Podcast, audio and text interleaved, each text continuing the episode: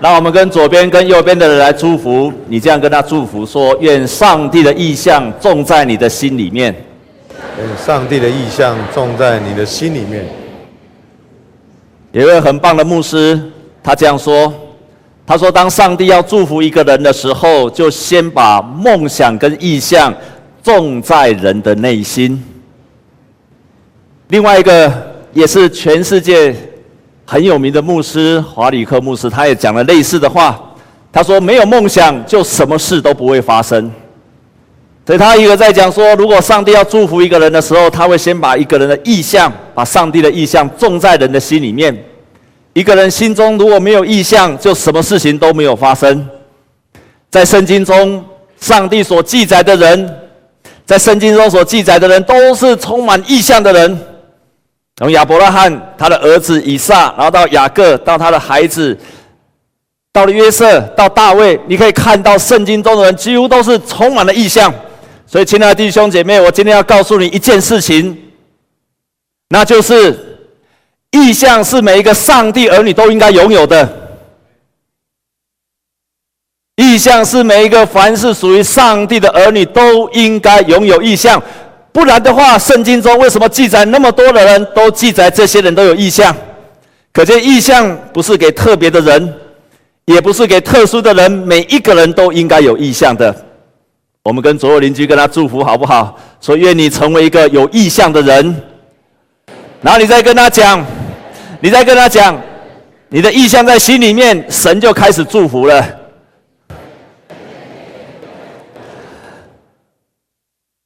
意象的定义是什么？有一本圣经名词浅示，这是非常权威的。他这样定义意象：意象是作为上帝启示媒介的奇异或不平常的景象，用来做启示上帝旨意的一种媒介。上帝透过意象将他的启示、将他的旨意启示给人。所以，上帝给人家意象是要他把他的旨意启示给人。在圣经中的意象至少有两个意义，第一个就是刚刚所说的奇异的或不平常的景象，奇异的或不平常的景象。弟兄姐妹，你有晚上常常做梦吗？有没有？你有晚上常常做梦，请你把手举起来好吗？啊，那不等于是有意象，因为你想太多了。日朝日有所思，夜有所梦，但是意象是上帝给你的特别的景象。同时，意象在圣经中有意象，它从从来都是带来上帝的启示，还有告诉你前面的方向。也就是说，那个奇异的、特别的景象，是上帝要告诉你前面的、将来的，他要带领你的，那个才叫真正的意象。所以，那个意象绝对是指向将来的事情，在圣经中也是这个样子的。有时候我们把意象叫做愿景。有时候我们说是你的目标，有时候说是你的使命，或者是你的心愿，不管你怎么定义它，我们在教会通常都叫做意象。曾经有个牧师，我问他一个问题，说：“牧师，我常常听到很多人他有特殊的景象，然后告诉他说神要做什么事情。我当牧师那么久，为什么都没有呢？”我就问他，他说：“你也不做梦吗？”我说我除了年轻的时候常常梦到 Michael Jordan 以外，其他就不再做梦了。他就问我说：“那你平常有没有看到什么奇怪的景象？”我说：“也没有，我完全没有。”弟兄姐妹，你跟我一样的，请你把手举起来好吗？很多人都是这个样子，所以我也没有，我非常理性，然后我也很少，我睡觉也睡得非常的好。那我就问他说：“那我怎么样才可以有意象？”他说：“你就去想象，去想象。”想象你将来要的那一幅图像，于是我就用力的去去想，也几乎没有。可是我知道上帝他慢慢的把他的意象放在我的心里，因为上帝给的意象的方式不太一样，所以你意象也应该是这样说。不管你有没有看到那个景象，我今天要所谓的意象，就是说上帝在你里面要你完成的人生的目标。所以意象同时也是上帝要你在这个世界上能够完成的人生的目标。不管你在这个世界上，你还剩下一年、五年跟十年，你都应该要活出意象的。在座的弟兄姐妹，牧师问你：你相信你十年后还会继续在中山教会，还活在这个世上，在中山教会做礼拜的人，请你把手举起来。怎你十年啊？感谢主！你前面小孩子都没有举手吗？你怕你们活不过十年吗？不，好，要举手哈！你不举手，牧师会担心呢。好，你会不会活不过十年？哈，好，我再问你，那你相信有些人不敢举手，那么你至少五年总有信心吧？你有相信你五年还活在这这个世上，而且会继续来中山教会做礼拜？请你把手举起来。怎么还是你们没有举手啊？你们怕活不到五年吗？阿牧师在问你们好不好？他们一年就好了。你相信你过一年，明年还会在这个地方做礼拜、敬拜神，还会活在这个世上？请你把手举起来。啊，又是你们。那明年是不是合唱团要收起来了？因为你们明年都不在了。即使你的人生只剩下一年，你都应该成为一个有意向的人，因为这是上帝每一个属于他神的儿女的人。我们今天来看耶稣的意象，在今天我们所读的圣经，我们也看到耶稣的意象。他的意象不是他自己，他也是他自己，但是他更重要，他的意象是跟以色列的民族的过去很有关系。在今天我们所读的圣经是以赛亚书第六十二章。在那边的圣经节里面，是以赛亚他所做过的将来的意象，所以耶稣所说的这个意象的内容，是以赛亚书的时候已经有的意象，但是有一点不太一样，耶稣把那个以赛亚的六十二章的将来上帝要给人的意象，耶稣把它改变了，有个地方不太一样，那就是以赛亚书第六十一章的第二节，其实后面是说。上帝和我们神报仇的日子，原来的是以赛亚书这样记载，可是耶稣却把它改成说是什么？我们来看那个，再再再回到刚刚的圣经节好吗？我们来看刚刚的圣经节。好，我们再来读一遍，预备起。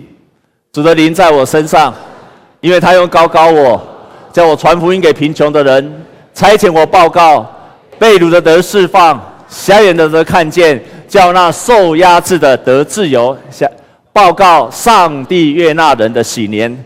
在原来旧约以赛亚书六十二章那个地方是说上帝报仇的日子，耶稣把它改成喜悦的，耶稣喜悦的禧年来到了，悦纳人的喜年。以色列人的喜年的当中，他们一定要做四件事情。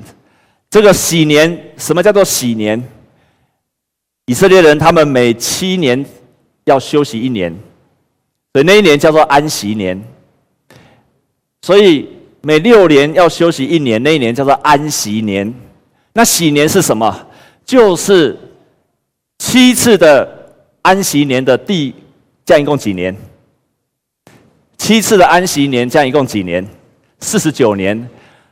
喜年就是第五十年，也就是第五十年，他们叫做喜年。在第喜年的时候，第五十年的时候，以色列人他们必须要做四件事情。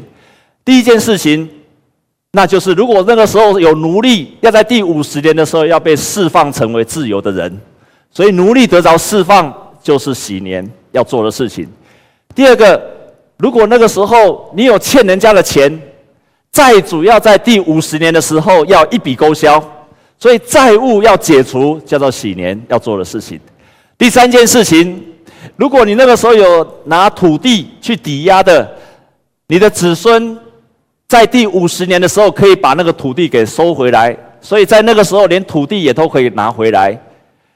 第四件事情，在喜年的时候要做的事情，就是在禧年的那一年，你要让人家能够完全的得着自由，土地要休息，连土地都要跟着休息。亲爱的弟兄姐妹，你猜猜看，以色列的历史上。禧年有没有实现过？有没有？在以色列的历史上，禧年从来没有实现过。你猜猜看为什么？很简单，如果你知道明年是禧年，今年是第四十九年或四十八年，那个时候你有缺钱的时候，你会做什么事情？你会做什么事情？第四十八年、第四十九年，你就赶快去借钱，赶快跟银行借钱。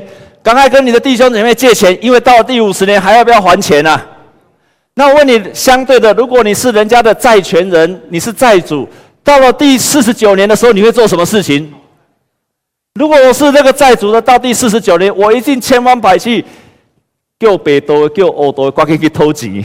为什么？因为第五十年就不用还钱了。所以在以色列的历史上，禧年从来没有实现过。但是耶稣他来到这个世界上的时候，他开始说：“我来到这个世界上，在今天我们所读的路加福音，耶稣却宣告说，上帝悦纳人的禧年要从现在就开始了。”耶稣讲的这些的经文，在告诉说他在这个世界上的意向是什么？他的意向是什么？他在这个世界上传福音的这。三年的当中，他要完成的是什么？就是他的意向。所以，耶稣的意向的宣告，在我们今天所读的圣经，也就是他在一生当中要完成的事情。因为这是他的意向，所以他的人生，耶稣短短的三年就非常集中在做刚刚我们所所读的这几件事情。我们所读的那几件事情，再讲一次好不好？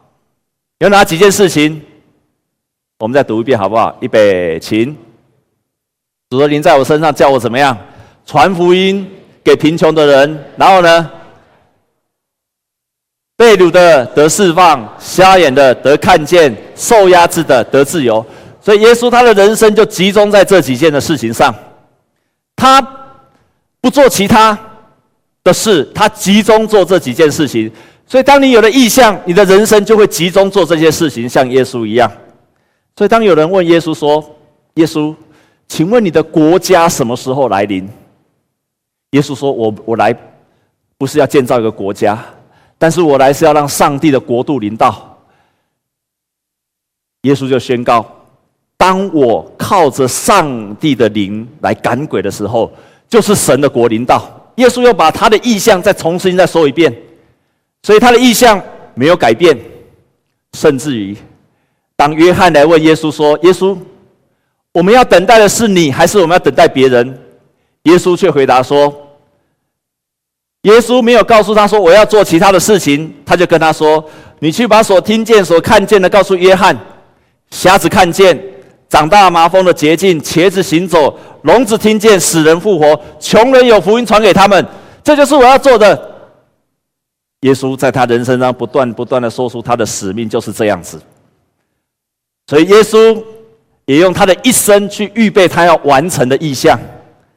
他的名字叫做耶稣。耶稣的意思就是要从他的将他的百姓从罪恶中拯救出来。然后他在很年轻的时候就在耶路撒冷不断的听，不断的问。然后他被带带到旷野去接受魔鬼的试探。耶稣所做的、所经历过的一切，都是为了完成他的意向而预备的。不止这样子。耶稣也宣告，他将来所完成的就是这些事情，这就是他的梦想，这就是他的意向，或者你说的这就是你的目标，或者你也可以说这就是你一生中所要完成的心愿跟使命或者想象。所以，当耶稣我们现在在讲的时候，已经不太觉得有特别了，但是圣经记载说，当耶稣这样宣告的时候，圣经怎么记载？众人听到耶稣讲这些事，都觉得非常的稀奇。当耶稣做这些事情的时候，众人甚至要把耶稣给赶走。所以，你的梦想、你的意向要够震撼人，让人感到稀奇，那就是真正的意向。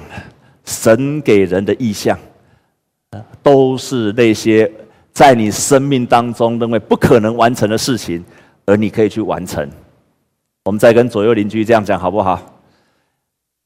说愿上帝把意象种在你的心里面，因为如果没有意象，神就不会做工。当你若是没有意象，就什么事也不会发生，神也不会做工。你渴望神做工，你就要有意向在你的里面。所以，我们也应该要拥有耶稣一样的意向。每一个属于上帝的儿女都应该拥有像耶稣一样的意向，就是我们今天所读的意向。耶稣就把他的意向传给他的门徒，他也要他的门徒，他也要他的门徒说：庄稼成熟了，所以你们要祷告，求庄稼的主人差遣工人去收割。耶稣要他的门徒说：你要远远的看到很多的庄稼都要成熟了。耶稣把他意象再一次传递给他的门徒，所以每一个门徒都应该要有耶稣的意象。不止每一个门徒要有耶稣的意象，还包括我们的教会，就是持续的承接耶稣的意象。我们的教会就是持续的承接耶稣所留的留下来的意象。我记得林牧师，他退下主任牧师，然后我成为主任牧师的就任的时候，就任的时候，牧师都要说就任词。那个时候我在想说，到底我应该说什么？有人还记得我那一天说什么吗？记得，请你把手举起来。没关系，我就知道。其实我的就任词很简单，我说我的就任词只有两点，那就是耶稣做什么，我就做什么。耶稣在这个世界上医病赶鬼传福音，爱世界上的人，让这个世界上人有盼望。我要做的事情就是这样的事情。第二点，我们的教会就是要继续初代教会的意向。初代教会做什么，我们教会做做什么。初代教会传福音，爱世界上的人，给这个世界上的人医病赶鬼，带给世界上的人盼望。我们教会也要做同样的事情，这样有记住了吗？所以我的意向就是耶稣的意向，我们的教会的意向就是耶稣给初代教会的意向。然后我后面加了一句话：三流的人读历史，二流的人写历史。但是一流的人怎么样？创造历史，有意向的人都是在创造历史。我们跟左右的邻居讲说：“你是一流的基督徒。”然后你再跟他说：“所以你要创造历史。”一流的教会要创造意向，要造的意向，他就会创造了历史。所以我们的耶稣做什么，我们就做什么。初代教会做什么，我们也跟着做什么，这个就是意向。所以我们的教会，我给他一个很简单的一句话：我们要教会要成为一个健康、刚强、有影响力的教会。第一个是什么？健康。第二个刚强。第三个有影响力。这就是我们教会简单的意向。借着传福音，让这个世界上心里有疾病的、肉体有疾病的。家庭生病的，让他因为在接受了福音，他的生命就健康了起来，他的家庭也健康了起来，这就是健康。借着福音，让人的生命得着健康。为什么要刚强？弟兄姐妹来教会不能够一直软弱，所以当你在教会一段的时间的时候，你要刚强起来，好让你能够再去传福音给别人，去建造别人，那就是一个刚强的人。一个真正的门徒是刚强的人，他能够去建造别人的生命。然后，我们的教会要成为有影响力的教会，要影响中山区，影响台北市，影响全台湾。所以，我们的教会的意向就是健康、刚强，而且有影响力的教会。这样就是我们教会中山教会的意向。凡是加入中山教会的，就朝着意向去奔跑。所以，弟兄姐妹们，你也要成为一个有意向的人。你也要成为一个有意向的人。你首先的意向就是要先拥有耶稣的意向。你一定要成为有意向的人。为什么呢？我们来看今天所读的那段经文，箴言。我们来读箴言二十九章第十八节。我们大声的来读，预备，起，民就放肆。为遵守律法的，变为有福。你看，没有意象，民就怎样？放肆。有另外把它翻成说，没有意象，民就不受限制。甚至有有的翻译本把它翻成，没有意象，人便死亡。他的生命找不到目标，找不到上帝给他的目标，百姓就放肆了，就没有目标了，就乱来了。这就是为什么我一开始就跟你说，你在这个世界上，只有即使只有短短的一年，你都要成为有意向的人。你即使只有人生只有一个月，你也要成为有意向的人。因为没有意向，民就放肆，就死亡，就灭亡了。有一个很有名的牧师，他在美国被编，被号称是美国十大的教。教会也教公司，的激励大师，叫 Maxwell，John Maxwell。这个人是个牧师，他也常常受邀请到公司里面，公司的改造、公司的激励课程等等。John Maxwell 他曾经这样说过，他说很特别，当我对着一千个人讲话的时候，有的人出来就会跟我说：“牧师，我要开始改变我的人生了。”但是他同时对那一千人的时候说话的时候，另外一个人就出来跟他说：“牧师，你这些话我早就听过了。”同样的，他说，有些人他在上班的早上七点去上班的时候，他就看到他有很多的公司跟业务的机会。可是有些人到了十一点，他才能够看得到；有些人到了下班了还看不到。然后他也这样子说。他说：“有些人，你不用跟他说话，他就自己常常冲冲冲。可是有些人，常常要跟他说：‘你到底什么时候才要从沙发站起来呀？’” John Maxwell 他看到这件事情的时候，他不了解这件事情。同样的一个讲道，对一千人，为什么有些人总是心里说：“啊，叫我听鬼啊？”他听完之后就完全不记得。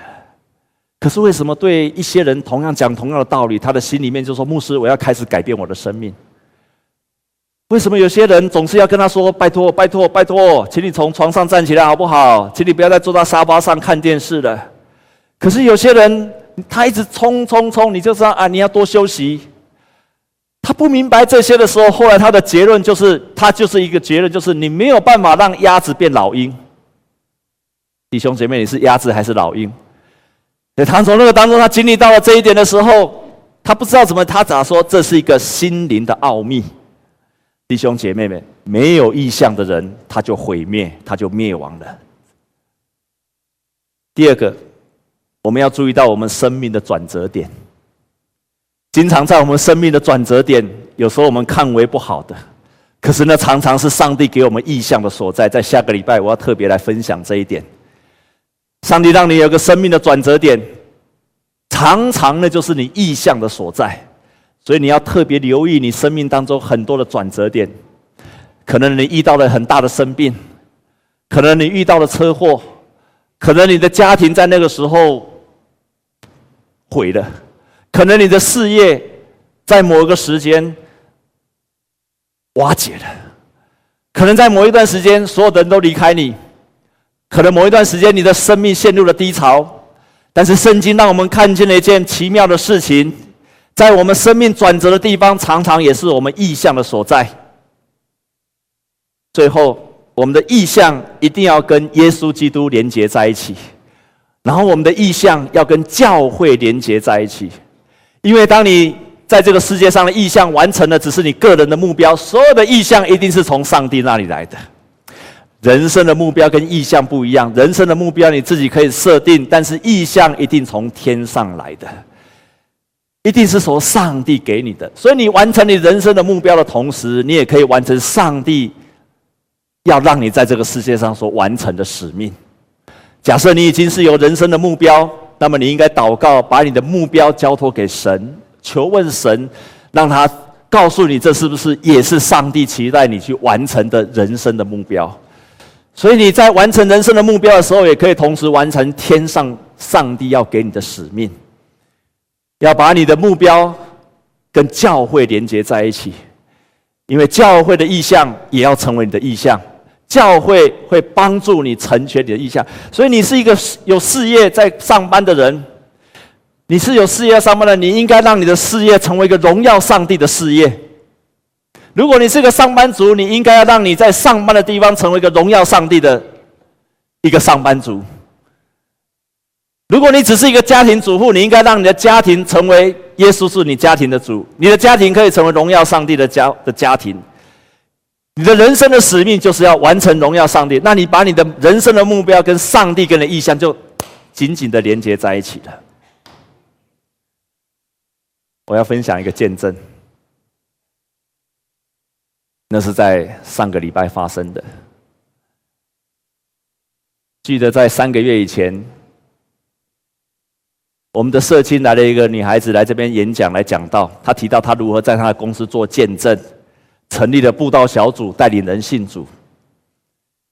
讲完之后，我就呼召很多的人，有没有人愿意在他的职场上同时来见证主、来荣耀神？要在他的小组里面成立了一个布道小组。如果愿意的，请你把手举起来。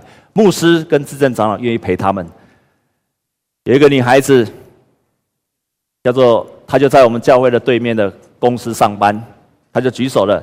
事实上，后来在她受洗，这个时候才受洗三个月，他就举手说，他要在他的办公室开始成立了一个布道小组。所以从那个时候，三个月前，我每个礼拜三的中午，我就到他的办公室，从十二点半到一点半，我就陪他一起，然后我们在那个地方成立一个布道小组，在那个地方，我们就开始传扬福音，在那个地方，我们就分享，短短的一小时。在那个三个月当中，短短的一个小时，在那个一小时，我们有二十分钟要吃饭，然后还有二十分钟，还有十五分钟唱诗歌，然后大概十五分钟，牧师就赶快布道，然后最后还有几分，还有十分钟，我们就传就就祷告。所以那个每一每一次礼拜三都非常非常的紧凑，只有一个小时，然后因为要一点半就要上班了，就结束了，就回家了。这三个月的当中，只有一位。只有一位慕道友，这位慕道友还是个耳聋的，听不到。所以，当每一次要布道的时候，每一次要祷告的时候，每一次唱诗歌的时候，尤其布道的时候，我都要一直写，一直写，一直写。说实在，这三个月我完全没有办法了解到底他有没有把我的传福音的内容给听进去。我告诉他分享的故事，我。我完全没有信心，他到底有没有听进去了？但是就在上个礼拜结束了之后，这位姐妹就请他把这一位弟兄，他听不到的弟兄，请他把这三个月来的领受，请他写下来。这个弟兄名字叫做西凯，因为他听不见，所以他就写下来，然后他这样子分享，他分享两个见证，他说。我的外公是失智中风的病患，他的个性不定性的暴走，像炸弹一样，脾气不好就会对印印印尼的外佣拳打脚踢。我的外婆已经不止一次遭殃了。当这个印尼的外佣要求我跟我轮流照顾外公，毕竟我外佣外佣也是人，也会累。牺牲自己的休息作息，在外公旁边照顾，所以这位弟兄，他就在周末的时候就照顾他的外公一整天，直到有一天，我的同事鼓励我参加教会的小聚餐，其实应该是说在办公室的小聚餐，在那里我认识了叶牧师，分享我目前的身心灵的状况，我就建议叶牧师就建议我要多祷告。因为那是唯一与上帝沟通的管道，把一切的忧愁交给神，什么都不要想，上帝都会懂。在聚餐的时候，觉得这个姐妹很棒，这位姐妹总是准备为外公家人祷告的祷告文，好让我感到窝心。每一天晚上，我就做简单的祷告。一个月后，外公的病情没有什么变化，但是他的脾气开始好转了，不再有虐打的倾向，也很少对应佣反抗的行为。外婆也能够放心的去看外公，真的是他这样子形容，真的是身心灵舒畅，感谢主。我们在座很多人不认识耶稣。这一个人我真的不太了解，到底我在讲的福音他有没有听得懂？他的心里面真正这样相信，他照着这样做。亲爱的弟兄姐妹，一个已经失智的老人家，神就改变他的心灵。这么久以来的拳打脚踢的时候，就在这个人开始这样祷告了之后，神就改变了这个老人家。弟兄姐妹，这就是我告诉你的：当你把异象放在心里面的时候，神就做工。你做梦，神就做工。那这个弟兄讲的第二个见证，跟在座很多上班族都有关系。他这样分享：大家都知道我的 boss 是出了名不按牌理出牌的个性，要求完美的美工对我来讲是一个高功力的挑战。他是一个美工，做好的样式都是 boss 想的理想的状态，却不是同仁所期待，也不是他所期待的美观的需求。于是叶牧师就提议跟他说：“你要跟 boss 要有共识，这也是我要提醒我们在座年轻人的。你在工作的时候，你要跟你的 boss 有共识，然后再告诉你更好的建议、创意跟想法。”于是我在工作进行中会边做边祷告，告诉上帝我可以相信自己的方法，并请上帝带领我，让我所做出来的能够大胆的走自己设计，也能够满足 boss 的需求。在同事的鼓励下，果然，我的 boss 倒过来听我这小员工的建议，并且成功的提早结案三次，真的是感谢赞美神。因为这个受洗没有多久的姐妹的一个意向，神就做工了。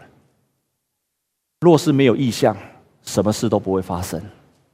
神要祝福一个人的时候，先把意向。种在人的心里面。你想成为一个与神同工的人吗？你想成为看见神在你身上的作为？请你不要像 John Maxwell 所说的：当你听了牧师的讲道，你就是啊，牧师这我听过了，那什么事也不会发生。但是当你如果你听完了牧师讲道，你开始从心里面说觉知说，牧师，我要开始改变我自己，那你就等着上帝，你做梦，上帝来做工吧。我们同心来祷告，弟兄姐妹，让我们一起站立，然后我们一起来祷告。在我们开始祷告的时候，我们先呼求神，求神，我们为自己来祷告，求神在你的心中赐下美好的意象，而你的意象要跟耶稣的意象连接在一起。你要为你的。家庭有意向来祷告，让你的家庭可以成为荣耀神的家庭，耶稣基督同在的家庭。你也跟神求你在工作事业上的意向，好让你所做的每一件事情，职场也可以成为有意向的人，让你在职场所做的事情，看见神的作为，荣耀神的作为。你要为你自己的人生有一个意向，问神说：“神啊，这一生你渴望我成就的事是什么？我到底我这一生你给我的恩赐，而我可以成就的事是什么？”弟兄姐妹，如果是你现在是落在一个困难的当中，不管是身心灵的困难，你也要有意向；若是你现在罪恶的当中，你也要有意向。你要跟神有求一个意向，神啊。帮助我脱离这个困境，像以色列人，当他们在埃及的时候，他们就求告神，神就差遣人拯救他们。在困难的当中，以色列人仍然充满了意向，他们跟神来呼求。弟兄姐妹们，我们在个人、在家庭、在事业，都要有意向，因为没有意向，神就不做工。让我们先有一段安静的时间，为自己来祷告，求神赐下美好的意象在我们的生命当中。我们自己来为自己来寻求，也为自己来祷告。主啊，在你的面前呼求，让我们经历到你的意象在我们当中。主啊，让我们每一个神的儿女都是有意象的人，因为在圣经当中，每一个神的儿女都充满了意象。他们得着了异象，就往前的奔跑，成为一个向前奔跑的人。他们得着了异象，他们就倾他们一生的力量向前奔跑，成就神在他们身上的使命。哈利路亚！谢谢你，主啊，我们也相信，每一个神的儿女在今天都仍然会像圣经中的人物一样，有你的美好的异象。就在今天的早上，我们敬拜你的时候，请你把异象赐给每一个儿女。让我们把我们生命的目标交在你的手里，所以当有一天我们完成了这世上的目标的时候，我们也完成了神你给我们在世上的意向。求你帮助我们，帮助我们来完成你生命的意向。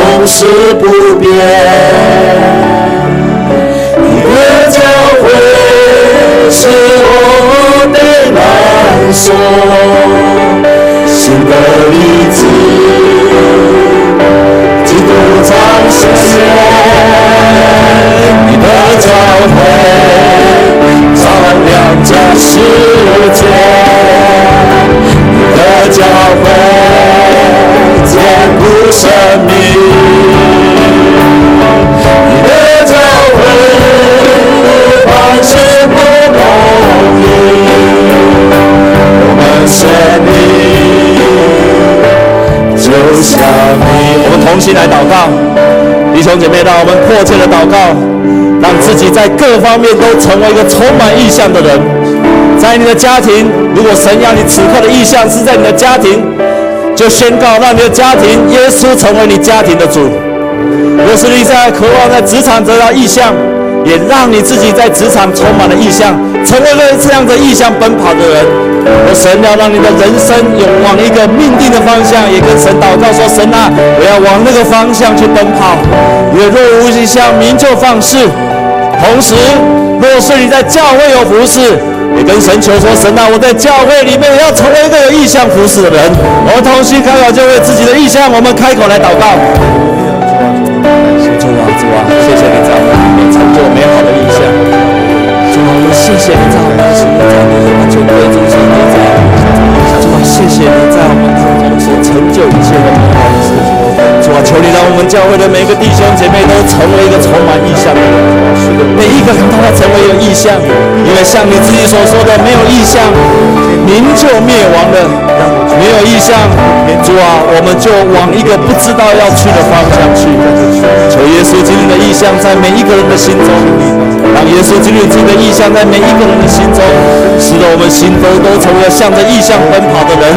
主啊，当我们向着意象奔跑的时候，你就会赐下能力；当我们向意象奔跑的时候，你就会赐下的方向，你会带领我们一步一步的让我们的异象更加的清楚。亲爱的主，求你帮助我们，主啊，求你帮助我们。让我们成为你美好的意象奔跑者，也成为继续的奔走者。谢谢你。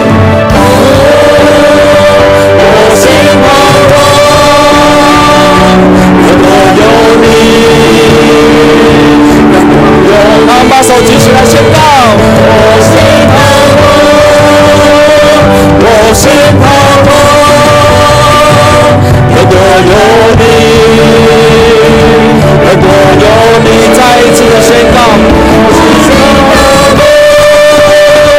我心彷徨。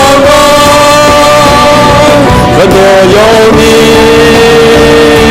如果有你再一次的宣告，我心彷徨，我心彷徨。如果有你，如果最后一次的宣告，